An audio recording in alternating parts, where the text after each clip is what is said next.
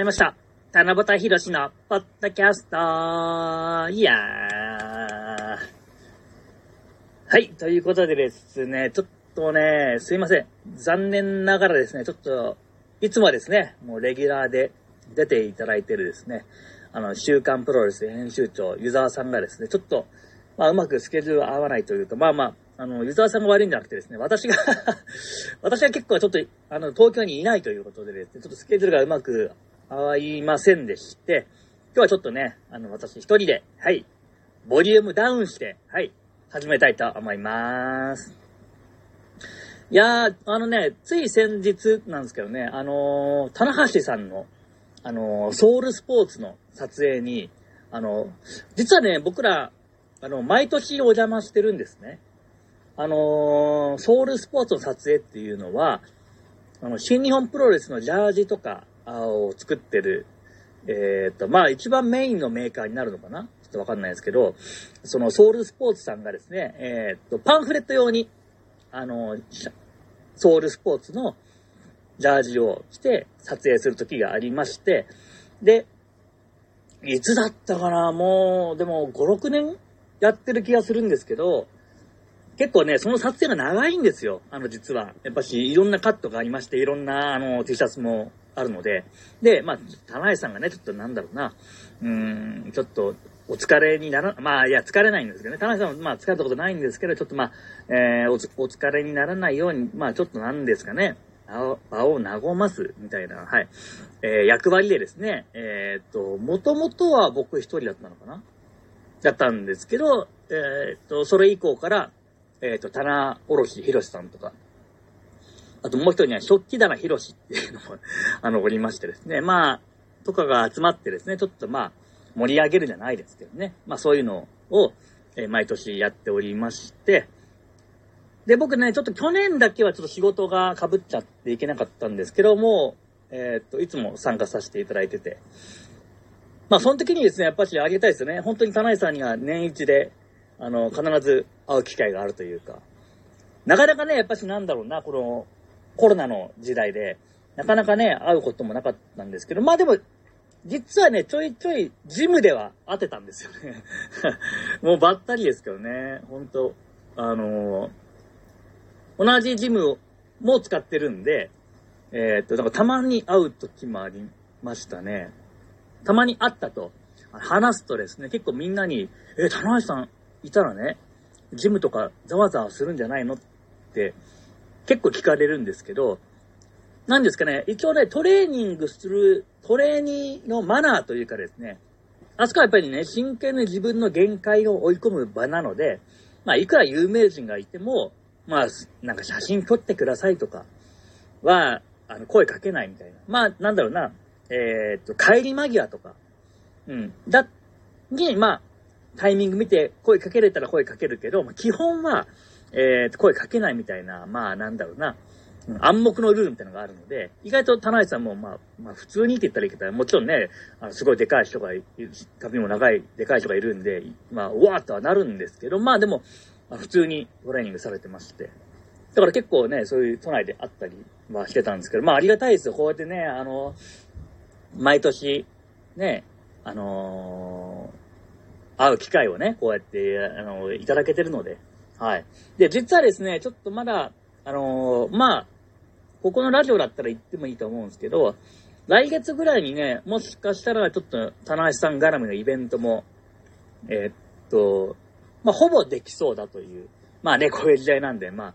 ということなんで、まあ、ちょっとまた、あのータイミング見て、告知できたらなと、はい、思っております。でですね、まあ、これもう、どうな、言ってもいいかわかんないですけど、あの、新日ちゃんっていうですね、あの、新日本プロレス番組があるんですけど、僕らね、それに、収録っつうかなんだろうな、あの、出るのがね、決まってたんですよ、実は。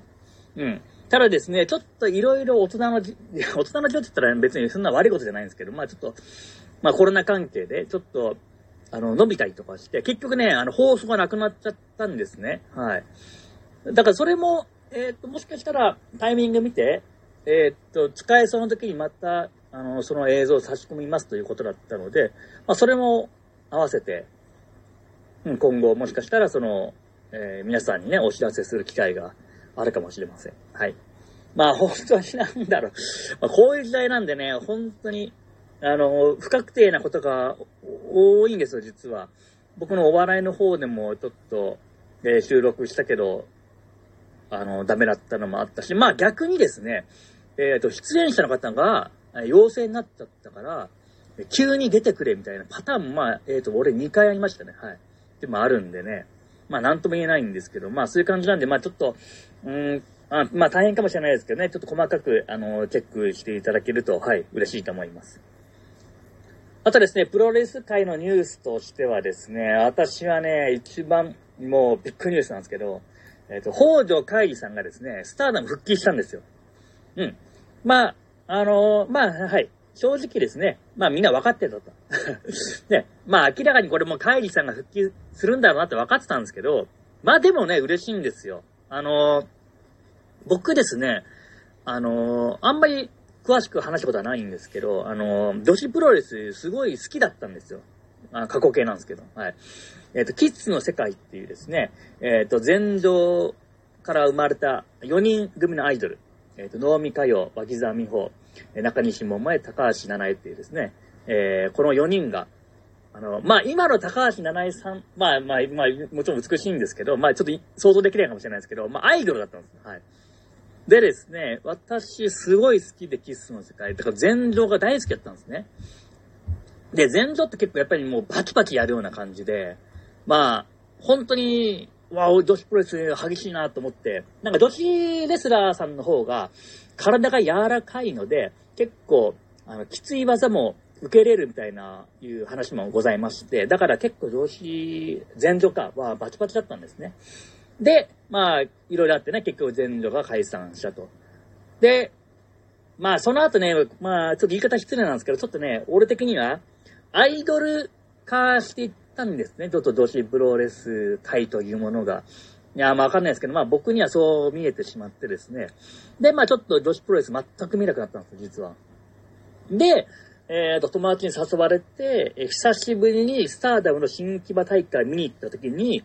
えー、まず高橋七重さんがいたんですね。あ、で、ね、キスの世界でいたから。で、まあ、もっと、もうね、大人に、大人になってたっていう感じだったんですけど、でもね、すごい、なんだろうな、バチバチバチバチ入れてて、うわやっぱりちょっと前女イズムを、まあ、あのー、変わらず持ってるなと思って、で、まあそこでちょっとまず好印象。で、次にですね、北条海里さんが出てきたんですね。でね、これまた失礼なんですけど、まあ見た目、まあ可愛らしい感じで、で、衣装もね、真っ白で、なんかまあ、アイドルレスラーが出てきたな、みたいな感じで思ってたらですね、まあ、なんと言えばいいか、あのね、あの人の喜怒哀楽の表現は、もう世界に、まあ 実際通じたんですけど、世界に通じますね。うん。あの表現力っていうか、いや、素晴らしいんですよ。うん、本当に表情豊かでね、引き込まれる、あの、レスラーさんで、でね、俺ね、その試合、新規バッターなんですけど、たまたま多分アクシデントで、あの、カイリさんが流血したんですね、流血。急に流血して、なんじゃって感じだったんですけど、でもね、カイリさんね、全然ひるむことなく、あの、アグレッシブなファイトして、で、最後になるダイビングエルボーやって、うわ、めちゃめちゃいいレスラーじゃんと思って、あ、こんな人いるんだと思って、ちょっとね、北条帰り、注目だななんて思ってて。で、メインですよ。メイン。そしたらね、白井伊代っていうね、選手が出てきて、結構ね、あの、入場曲静かなんですよ。なんか静かな感じで淡々と出てくるんですけど、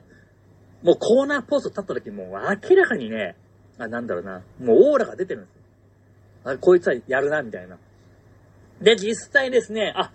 今はね、ちょっと、今のスターダムでロンダードっていうと、もう神谷さえになっちゃうんですけど、た、ただね、私はやっぱしね、もうロンダードといえばもう、あの、白井王ですから。いや、めちゃめちゃね、かっこよかったんですよ。もちろんムーンサートもかっこいいし、もう、すべての所作がかっこよくて、スターダムすげえなと思って、高橋七いるわ、北条会議いるわ、白井王いるわ。もうこの団体最高だと思って、そっからスターダムめちゃめちゃハマって見るようになって、で、えー、カイさんもね、えー、イオさんも結局、まあ、W、あ、NXT か。WWE も行ったのかな。に行かれて、で、それでは私もまた見に行かなくなってっていう感じで、今、雷さんがね、あの、こうやって来たから、また見に行ってるっていう、まあそういう感じなんですよ。だから、この私を、女子プロレス熱を、あの、引き戻してくれたのは、一人は、北条海里さんだったんで、その海里さんがですね、スターダムに復帰ってもう、もう嬉しくて仕方ない。本当にね、あのー、早く見に行きたい。はい。ただ、すいません。私ね、3月の両国も仕事で行けないですね、あそこもね。最悪ですよ。まあまあ、ありがたいんですけどね、ここで仕事あるのは。まあでも、今はね、まあありがたいことに、その、現場に行けなくても、あの、いくらでも、あの、スマホとかで見れますんで、まあね、ぜひ、その、カイさんのね、復帰戦は、うん、スマホで見たいと思います。はい。という感じでございます。はい。えー、まあね、ちょっと昨日ね、ちょっと、あのー、近い人がすごい大問題を起こしたんですけど、はい。あの それについては特に触れずにね、ちょっと明るいまま終わりたいと思いますね。はい。ありがとうございます。それでは最後に、ポッドキャストを聞いてくれた皆さん、はーい、来てまーす。